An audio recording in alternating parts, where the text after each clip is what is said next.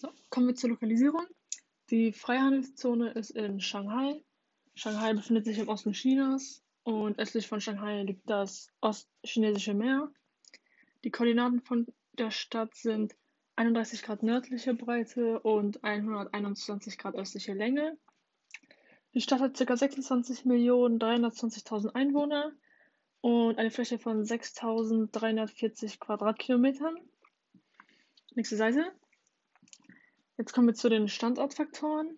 Das sind einmal niedrige Steuern für Unternehmen, was für die Unternehmen mehr Gewinn bzw. weniger Ausgaben bedeutet.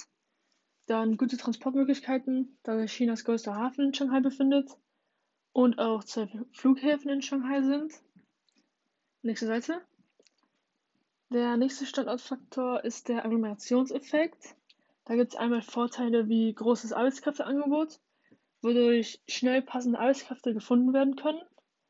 Noch ein Vorteil sind niedrige Transportkosten. Nachteile sind eine hohe Umweltbelastung, hohe Bodenpreise und eine überlastete Infrastruktur. Nächste Seite.